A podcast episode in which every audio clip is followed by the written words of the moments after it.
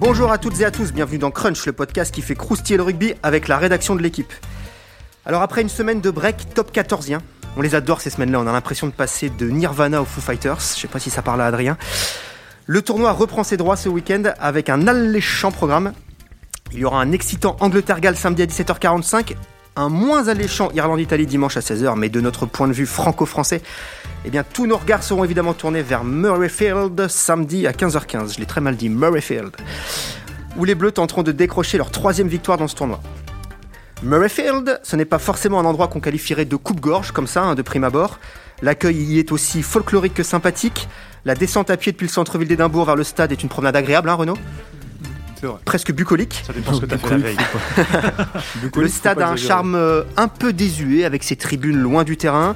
Enfin bref, rien à voir avec le chaudron du Millennium, mais méfiez-vous des apparences. Sous son kilt, l'Écossais sait se montrer retors. Les Bleus l'ont souvent appris à leurs dépens, puisque dans le tournoi, ils n'y ont plus gagné depuis 2014. Et depuis le début de l'ère Galtier, les Français en sont à deux défaites dans le tournoi face aux 15 du Chardon. Y aurait-il un début de chanoirisation de nos petits Français face aux Scots? Qu'est-ce qui rend cette équipe aussi difficile à battre? Eh bien, nous allons en deviser avec trois éminents représentants de la rubrique rugby de l'équipe. Aujourd'hui, j'ai convié Adrien Corré. Salut Adrien. Salut Clément. Renaud Borel. Salut Renaud. Bonjour. Et Alex Bardot. Salut Alex. Salut. Voilà, les présentations sont faites, vous connaissez le programme. Alors, flexion, lié, jeu.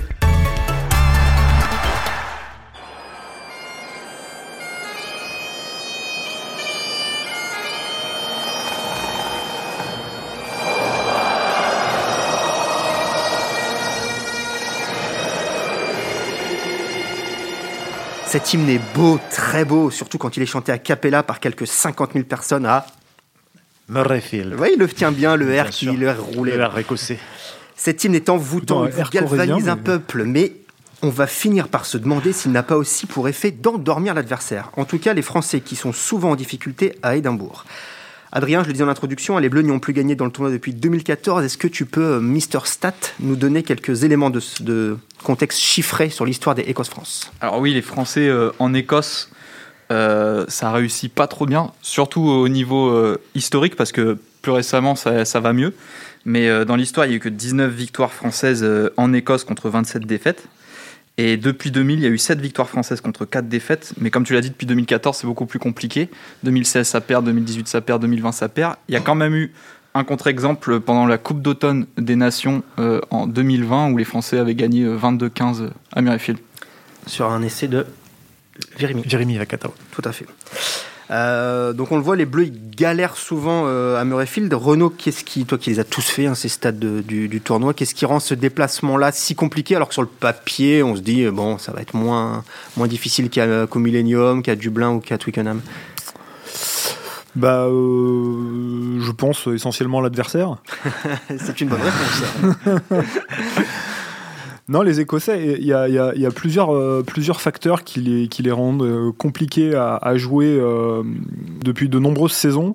la première, c'est que comme ils n'ont pas de, de gabarit hors norme, on va dire devant, ils se sont très rapidement euh, lancés, notamment avec Trevor Townsend, mais je pense un petit peu en amont même avec Vern Cotter, dans un rugby de, vitesse. Et, aujourd'hui, c'est quand même dans, le rugby actuel la vitesse qui, euh, domine, euh, qui domine quelque part, même si les Sud-Africains sont un contre-exemple en Coupe du Monde. Mais la, vitesse est, importante et, ils arrivent à trouver à trouver grâce à ce, rugby-là euh, euh, bah, des, des, espaces euh, et de quoi déstabiliser les adversaires. Il y a ça. Ensuite, il y a le contexte effectivement écossais. vous parliez de l'hymne, mais Murrayfield plein, c'est un stade qui, qui, fait, qui fait beaucoup de bruit, qui a une espèce de, de ferveur pas, pas, pas brûlante, justement, comme, comme le Millennium, mais quelque chose d'assez. assez poli, non? Ouais, je, sais pas, je trouve ça. Euh, je trouve que Murrayfield, c'est un, un, stade émouvant et donc euh, on voit beaucoup les, les, les, Écossais pleurer sur leur hymne et je pense que ça génère ça chez, chez eux. en fait. Exactement. Que ce soit pas en les hymnes ou dans ce stade, un truc. Euh, Exactement. Hmm. Que, personnellement, je ressens moins sur les autres stades. Euh, Mais ça, ça a un effet sur l'équipe qui, qui s'y déplace? Bah, Je pense que, je pense que oui, sur le côté 16e euh, homme, euh, représentation de sa, sa nation, ça joue quelque chose qui fait que bah, c'est jamais terminé contre eux, vraiment.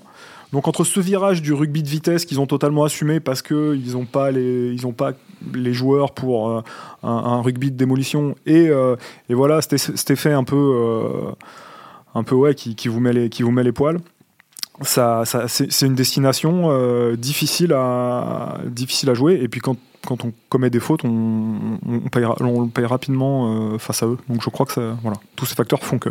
Est-ce que que c'est un, une équipe et donc une destination qu'on a eu tendance à, sous-évaluer, à mépriser peut-être un petit peu euh, ces dernières saisons C'est ce qu'il y a de ça aussi Ça, a pu jouer dans, un, dans une part euh, d'inconscient, on va dire. C'est vrai que l'Écosse a, eu des, années faibles euh, dans les années 90-2000 et, peut-être que ça a donné l'impression au rugby français de, de, de- faire face à un adversaire, un petit adversaire. Euh, après, euh, on parlait de 2014, du fait qu'on a pu gagner depuis 2014. En fait, euh, il y, a- y a quand même beaucoup de- d'endroits où l'équipe de France ne gagnait plus dans ces années-là.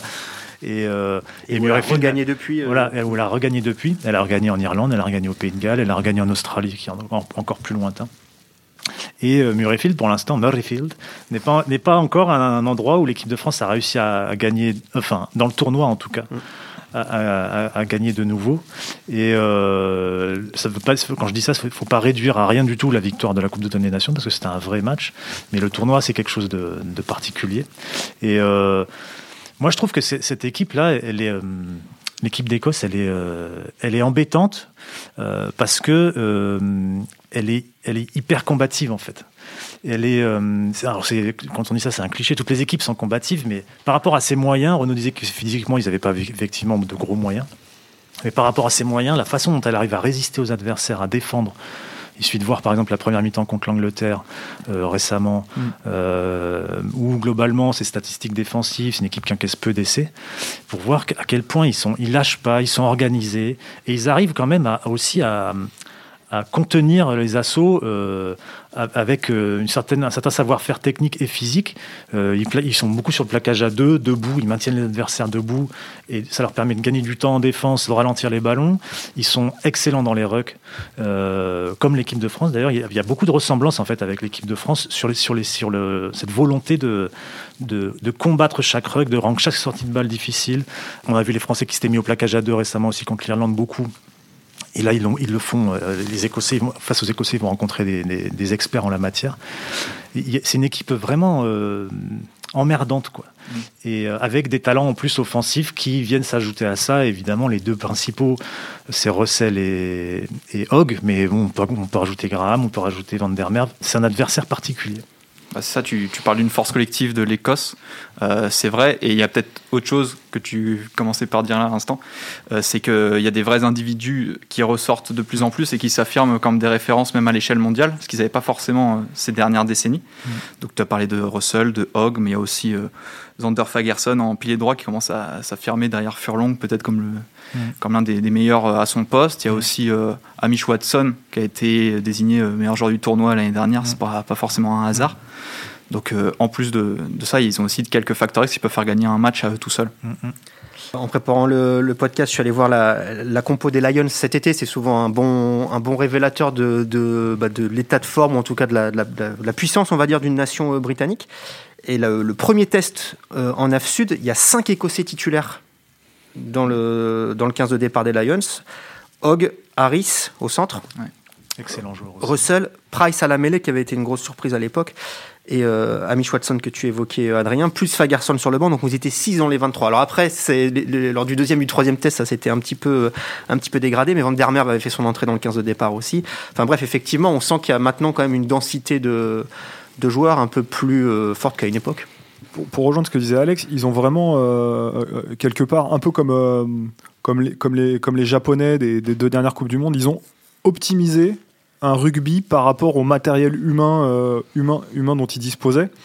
Et euh, ce qui fait que, d'ailleurs, un peu aussi comme les, Irlandais dans leur forme de jeu, ce qui fait que ça les rend euh, très difficiles à prendre parce qu'ils maîtrisent, ils maîtrisent parfaitement euh, leur sujet. Il y a en plus une stabilité alors de l'effectif parce qu'on n'est quand même pas sur des pays qui ont une profondeur de réservoir comme au niveau de celui de, voilà d'une nation comme la France, mais mais aussi de leur staff qui, qui, qui, fait que cette continuité leur sert. Après, il y a le phénomène de les avoir pris parfois un peu de haut. Bon, c'est l'équipe qui a le plus perdu contre l'Italie dans le, dans, dans, dans, le tournoi. Je me souviens plus combien de fois, mais bon, ça prouve qu'il peut. Bah, la dernière victoire de l'Italie dans le tournoi, c'est en Écosse. Voilà. Ça prouve qu'ils peuvent aussi avoir des coups de mou. Mm. Je me souviens que Marc Lévremont, il les surnommait les, les All Blacks euh, du Nord et un, célèbre moustachu qui a appartenu à cette rédaction. Euh, c'est une expression qui me faisait bien rigoler parce que c'était quand même les All Blacks du Nord, mais de la loose, quoi. et, euh, mais, mais, ça, c'était, ça, c'est vrai que c'était. Ça, c'était avant. C'était le cas d'une équipe d'Écosse. Peu... Je me souviens très bien, par exemple, d'une défaite de la France euh, du, temps de, du temps de, de Bernard Laporte euh, à, à, Murrayfield où euh, il y a Ludovic Valbon qui jouait. oh putain. Être Pardon, excusez-moi. c'est vrai que d'un coup, ça nous ramène la, à la vulgarité. 2006, du coup. émouvant. Voilà, 2006 et, et, la colère de, de Bernard Laporte après après cette défaite, en fait on se met on se met pas en colère comme ça quand on perd après quand on est pas dans la porte jamais. non, mais quand on part à Twickenham ou quand on perd Auckland on, mm. se met, on se met pas en colère comme ça. Là ça en disait long quand même de, de, de l'opinion qu'on avait de l'équipe d'Écosse de se mettre dans un état pareil parce qu'on avait perdu un Murrayfield, mais il n'empêche que c'était possible. Euh, voilà. Et puis, plus vieux d'entre nous ont vu euh, l'Écosse aussi gagner euh, à Paris avec. avec Townsend. Avec Townsend, exactement. Et, même sans être vieux l'an dernier. même sans être vieux l'an dernier. Mais donc, ils, sont, ils, sont, ils, sont, ils, ont, ils ont ce côté, pour le coup, qui, qui, doit être un peu génétique de, de, du coup de, de l'effet de surprise qui est possible aussi. Voilà. Ah, puis tu évoquais la stabilité. C'est aussi quelque chose qui, qui montre que c'est une équipe qui est en train de, se construire depuis quelques temps. Ils ont déjà bâti euh, quelques succès prestigieux extérieurs. On parlait de Paris l'année dernière. Il y a eu aussi eu l'année dernière euh, dans le même tournoi à Twickenham, mmh. ce qu'ils n'avaient pas fait depuis euh, les années 80. Et, et, cette continuité, on la voit à travers le bilan de Greg Thompson, parce que j'ai noté du coup 51 matchs depuis qu'il est arrivé en 2017, et il a un bilan plus que positif, puisqu'il a 29 victoires et 21 défaites pour un nul.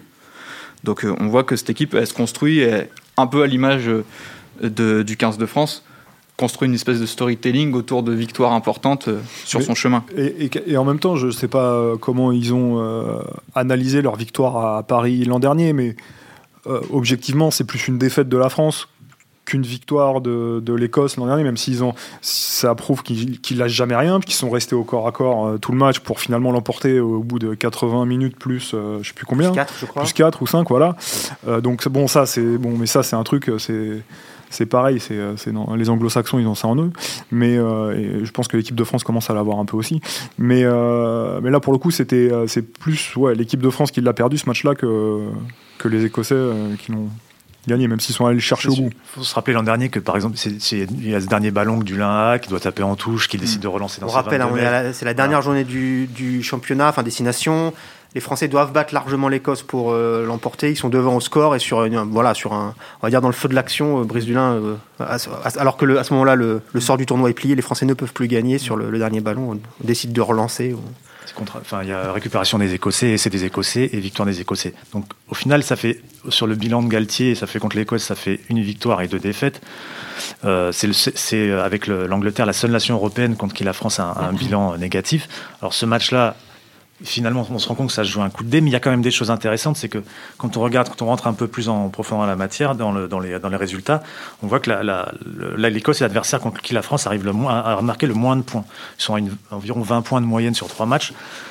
Euh, c'est moins que face à l'Angleterre et beaucoup moins évidemment que face à l'Irlande ou face, au Pays de Galles, qui sont des adversaires contre qui la, France a, dépassé les 30 points et même atteint les 40 points et, en moyenne, l'équipe de France, c'est 29 points par match depuis euh, Galtier, et face à l'Écosse, c'est une vingtaine de points. Ça en dit long sur cette capacité des Écossais à contenir l'adversaire, à, défendre, à le gêner.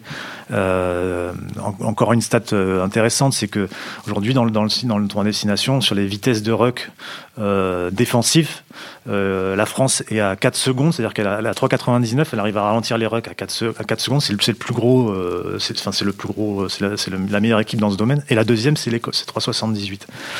Et tout ça, ça, montre bien cette volonté des Écossais de d'emmerder l'adversaire. Et, euh, je trouve qu'il y a un truc intéressant, c'est, aussi, comme le dit Renault, c'est une équipe qui a, de la vitesse, beaucoup de vitesse, avec euh, Graham, avec euh, Russell, avec Hogg. Enfin, Russell, c'est de la vitesse de jambe, mais c'est de la vitesse de passe. Mais c'est aussi une équipe, en fait, elle, elle, elle, elle est pas dans le jeu un peu euh, tout fou qu'elle faisait à une époque. C'est ça que, ouais. à l'époque, les fameux All Blacks du Nord, c'était un petit peu, Voilà. c'était un peu cette idée-là, quoi. Là, on voit ce qui est, ce qui est notable, ce qui est intéressant, c'est qu'il joue beaucoup euh, dans, la, dans les, de- des 15 au 15, on va dire, avec euh, des, des blocs d'avant, où ils utilisent beaucoup, beaucoup ces blocs-là, alors qu'ils n'ont pas forcément des joueurs très puissants.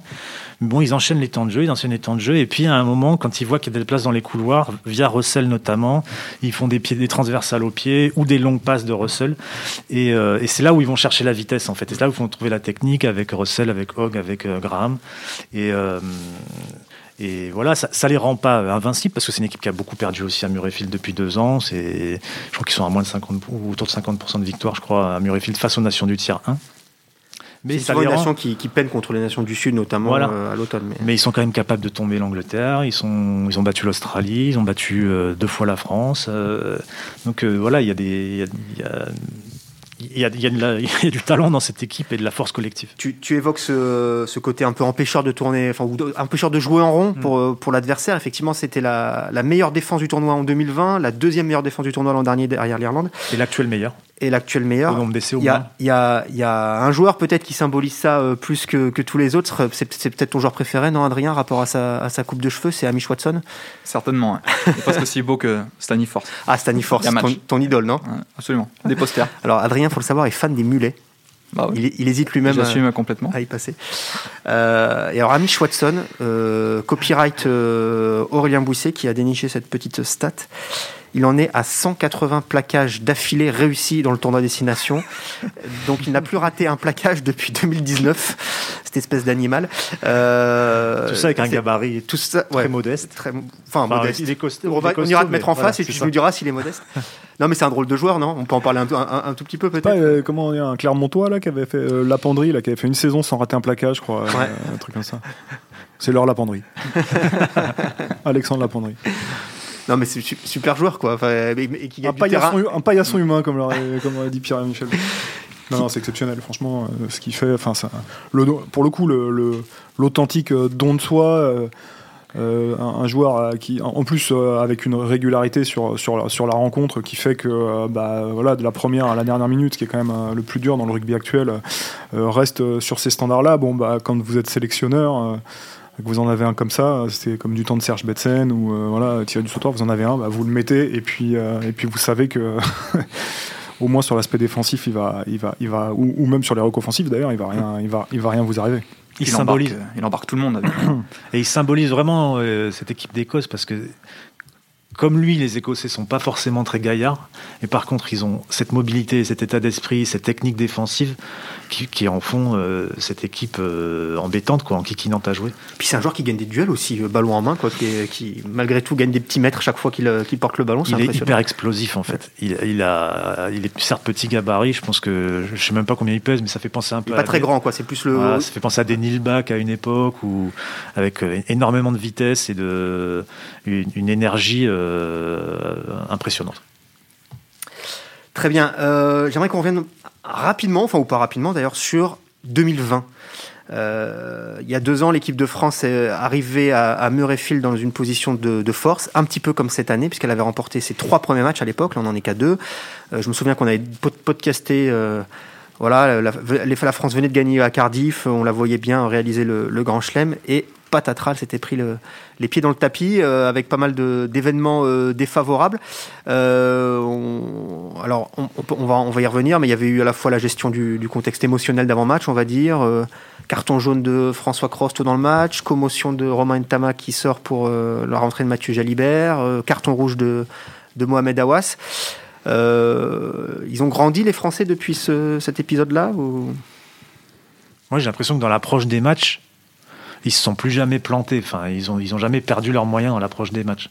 Et le summum, c'est peut-être le match contre les All Blacks euh, de, novembre où ils n'ont pas été euh, effrayés euh, ni par l'ambiance ni par l'adversaire et ils se sont complètement donnés. Après, c'est, tout ça, tout, tout ça, enfin c'est pas que c'est fragile, c'est que la, vérité du sport de haut niveau, c'est que tu, tu peux progresser, puis à un moment, tu peux aussi te replanter sur un match, sur un événement. Donc on- là, on va voir, c'est le retour à Murrayfield, c'est pas exactement les mêmes conditions, mais en début de tournoi, on avait abordé cette question de comment ils vont gérer leurs émotions, et du coup, j'étais retourné euh, lire une interview que Fabien Galtier nous avait donnée juste après le match d'Édimbourg en 2020, et où il décrivait très bien, euh, il disait. euh, apparemment, il y avait eu, moi j'étais pas ce jour-là, mais vous étiez, vous pourrez raconter, il y avait eu, le bus avait traversé euh, Édimbourg et euh, euh, je crois qu'un kilomètre avant Murrayfield, euh, il y avait eu une, sorte de- d'escorte. le, bus, avait roulé au pas derrière, une escorte et il y avait beaucoup de supporters français. Et Galtier disait, plus on arrivait vers le, enfin plus on avançait vers le stade et vers les vestiaires, plus on devenait favori plus on prenait conscience du, statut qu'on avait. Et, ça, il dit, on n'a pas été capable de le gérer. Et, bon, je, pense qu'ils en ont tiré des leçons. Ils réfléchissent tellement à tout qu'ils ont dû forcément euh, bosser là-dessus. Ils, ils avaient d'ailleurs bossé là-dessus tout de suite après le match, puisque on était juste avant le confinement. Euh, le, la fin du tournoi, le tournoi n'était pas encore fini, il restait un match, mais on savait que ce match n'aurait pas lieu à cause du confinement, de, enfin, des annulations. Et euh, du coup, ils avaient passé trois jours ensemble à Marcoussis à débriefer et notamment à parler de ça. Donc, j'imagine que c'est des choses qui sont encore revenues dans leur, dans leur euh, réunion, multiples réunions, et que là, c'est forcément quelque chose dont ils vont reparler, puisque ils retournent à cet endroit-là et quasiment dans les mêmes circonstances, Ouais. parce qu'ils sont à deux victoires, ils étaient à trois à l'époque, mais aujourd'hui ils sont à deux avec ce statut de favori.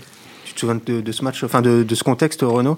Ouais, euh, enfin pour le coup, euh, je me souviens qu'il y avait beaucoup de beaucoup de supporters, notamment à la sortie de leur hôtel pour monter dans le bus. De mémoire, ils étaient peut-être arrivés en retard aussi un peu à, Oui, ça a au été- stade, ouais. euh, donc euh, voilà. Après, moi, j'ai pas, enfin, j'ai- j'étais moyen client de cette explication en fait, parce que François Cross, il prend un, un carton jaune sur un plaquage, euh, c'est plus pas de chance qu'un qu'un geste d'un mec qui est euh, déboussolé en fait. Euh, il se relève, au moment, il a le mec sur le dos, il se relève au moment pour voilà agir, et donc le mec, voilà, est retourné. Il y a ça, Romain Tamac, il prend un KO. Bon, bah, Il fait c'est un pas, pas de la faute c'est pas de la faute du bouchon qu'il a Non, eu. mais il fait, en- il fait un avant sur la avant réception, de- avant de prendre le Ouais, KO. mais bon, ça c'est un fait de jeu, quoi. Ça, ça arrive. Donc, moi, je pense qu'ils avaient besoin de se trouver une explication euh, à cette euh, défaite. Mohamed Awas, qui est sans doute un des meilleurs droitiers français, euh, bon, on sait qu'il était à l'époque notamment plutôt sujet à cette provocation. Il avait été ciblé avant le match pour ce genre de choses-là. Bon, bah pareil, c'est pas de la faute des chants des supporters à la sortie de l'hôtel. Donc ils avaient besoin de se trouver une explication à cette défaite. C'était ça. Il y avait peut-être une part de voilà, mais on, parle quand même de joueurs qui, bon même là, si c'est l'équipe de France, c'est un peu, c'est un peu euh, di- surdimensionné. Qui, ont quand même l'habitude des contextes, euh, voilà, un peu, euh, un peu tendus quand ils jouent à l'extérieur en club ou en Coupe d'Europe ou des choses comme ça. Certains avaient déjà joué des grands matchs. En revanche, qu'ils aient, qu'ils aient mûri, moi j'y crois plus sur la gestion des fins de match et des moments où on a un peu l'impression que c'est en train de s'inverser. Euh, euh, la tendance euh, quand, les, quand All Blacks reviennent en novembre ou, euh, encore, euh, ou encore là les Irlandais. Euh, bon bah faut se souvenir comment ils ont perdu deux fois contre les Anglais euh, euh, sur des fins de match des choses comme ça. J'ai l'impression que c'est plus dans la gestion de leur match qu'ils ont euh, qu'ils ont vraiment mûri et que, le travail euh, voilà euh, a fonctionné là-dessus que sur l'appréhension de l'événement en amont et des petits euh, des petits ennuis qui, qui peuvent arriver sur le chemin ou euh, des choses comme ça. C'est vrai que ce jour-là, ça avait été quand même la théorie des emmerdes qui volent en escadrille. Quoi. Ça s'était euh, accumulé euh, de, bon, de l'avant-match, si on le considère que c'était quelque chose de, à prendre en compte, jusqu'à jusqu'à l'expulsion d'Awas, un- quoi. Un fait marquant dans ce match-là aussi, qui explique une partie de, de la défaite, c'est que Mathieu Jalibert était rentré en cours de match. Et euh, il avait joué 70 minutes, ce qui était son plus haut total à ce moment-là. Il n'avait jamais été titulaire. Euh, Galtier, pas titulaire, parce que les trois premiers matchs avaient été Ntamak. Ntamak sort sur KO. Et Jalibert fait une rentrée, notamment au niveau défensif, euh, très mauvaise. Et il fait, il a des, il fait sur les deux, sur deux des essais écossais, euh, il commet des erreurs défensives majeures qui ouvrent des espaces. Et, je pense que là, à cette époque-là, euh, l'équipe de France, elle paye le fait qu'elle manque de repères avec, euh, avec lui, notamment en défense. Et, aujourd'hui, euh, c'est une équipe, qui, est quand même plus, plus stable, on va dire. Donc, encore une fois, ça garantit rien. Ça va être un match compliqué à coup sûr. Mais on peut penser que l'équipe de France, globalement, que ce soit dans l'approche, dans sa manière de, jouer, dans sa confiance, elle est plus solide a deux ans. Elle est favorite d'un déplacement comme celui-là maintenant, Adrien? Ouais, je pense. Parce que d'autant que elle a aussi, euh, cette équipe de France, elle a sans doute exorcisé euh, ce souvenir de 2020. D'une part en gagnant déjà en Écosse à Murrayfield, même s'il n'y avait pas de spectateurs et que le contexte n'est pas comparable, mais aussi en, allant faire des performances euh, dans des ambiances compliquées, pas des All Blacks tout à l'heure. Et, aujourd'hui, avec deux victoires, deux victoires dans le début de tour destination, sachant qu'elle affronte un adversaire qui aurait potentiellement pu aussi être toujours en lice pour le Lanchelem, mais c'est pas le cas puisqu'ils ont perdu euh, de peu contre le Pays de Galles. Après, il reste en lice pour la victoire dans le, dans le tournoi. Pour la victoire dans le tournoi, elle reste en lice évidemment. Mais euh, elle, a un, elle, a ce statut de favori et je pense qu'elle a plus peur du tout de, de l'assumer. Euh, Est-ce qu'ils vont l'assumer? Ça, je sais pas. On verra euh, ce qu'ils diront. Euh, ce qui est certain, c'est que compte tenu de, de, des victoires significatives qu'ils ont depuis deux ans maintenant, euh, parler de, de victoire dans, un chaudron, euh, la victoire contre le Pays de Galles euh, à Cardiff au premier tournoi, vraiment dans un, stade en ébullition, avec ce retour de Kamisha qui coffre le dernier ballon en attaque. Enfin, c'était assez exceptionnel. Pour le coup, là, vraiment, c'est un, une victoire au trip. Euh, donc, ils ont des victoires significatives. Euh, celle, à, Dublin euh, l'an dernier aussi. Euh, bon, alors là, évidemment, il n'y avait, pas de, avait pas de spectateurs, mais il n'empêche que c'était contre une très grosse équipe d'Irlande et on a vite balayé en fait ce succès à Dublin parce que derrière il y a eu l'histoire de la bulle Covid, donc ça a tout, ça a tout aspiré, mais mais ça, ça prouvait déjà que l'équipe de France elle a franchi un, palier euh, sur ses matchs à, l'extérieur. Donc là, euh, légitimement, je pense qu'elle peut, euh, oui, non seulement viser la victoire à, à Murrayfield, mais le grand chelem. Ouais, bah non, mais bien sûr. Enfin, c'est légitime aujourd'hui quand on passe 40 points All Black, qu'on qu a, qu'on a des matchs références, comme ils n'aiment pas les appeler, mais enfin qui en sont quand même, de, vi de viser ça, quoi. Aujourd'hui, elle est favorite, je sais pas, c'est toujours, euh, toujours un peu compliqué, mais ce qui est sûr, c'est que l'équipe de France, elle, elle apporte plus aucun match dans la, dans la peau d'un outsider, en fait. Euh, elle, a, elle a trop de références depuis deux ans, elle a montré trop de choses pour qu'aujourd'hui on se dise, bah, tiens, ils partent, ils partent sur ce match-là euh, avec moins de chances que l'adversaire de le gagner, et même quand c'est à l'extérieur. Donc, euh, voilà, après, euh, bon, il faudra. Faudra jouer. faudra le jouer ce match, quoi. Faudra le jouer face à un adversaire qui, qui est vraiment euh, intéressant, qui est, qui est, à la fois très stable et euh, capable de coups de, de, de, génie avec euh, quelques joueurs dans son équipe qui sont, euh, qui sont extraordinaires. Et bah très bien. Vous avez quelque chose à ajouter, messieurs, pour votre défense? Non? On en reste jamais là? défendu, donc. non. Très bien. Eh bien, réponse samedi 15h15. J'aime bien cet horaire, là. Samedi 15h15, ça c'est le tournoi de destination. Là, on n'est pas sur des vendredis soirs, des dimanches après-midi. Ah, ça, c'est la tradition. Et ben voilà, c'était Crunch, le podcast de la rédaction de l'équipe. Aujourd'hui, j'étais avec Adrien Corré, Renaud Bourrel et Alex Bardot. Retrouvez-nous sur le site L'équipe tous les lundis et sur vos applications de podcast préférées. À la semaine prochaine.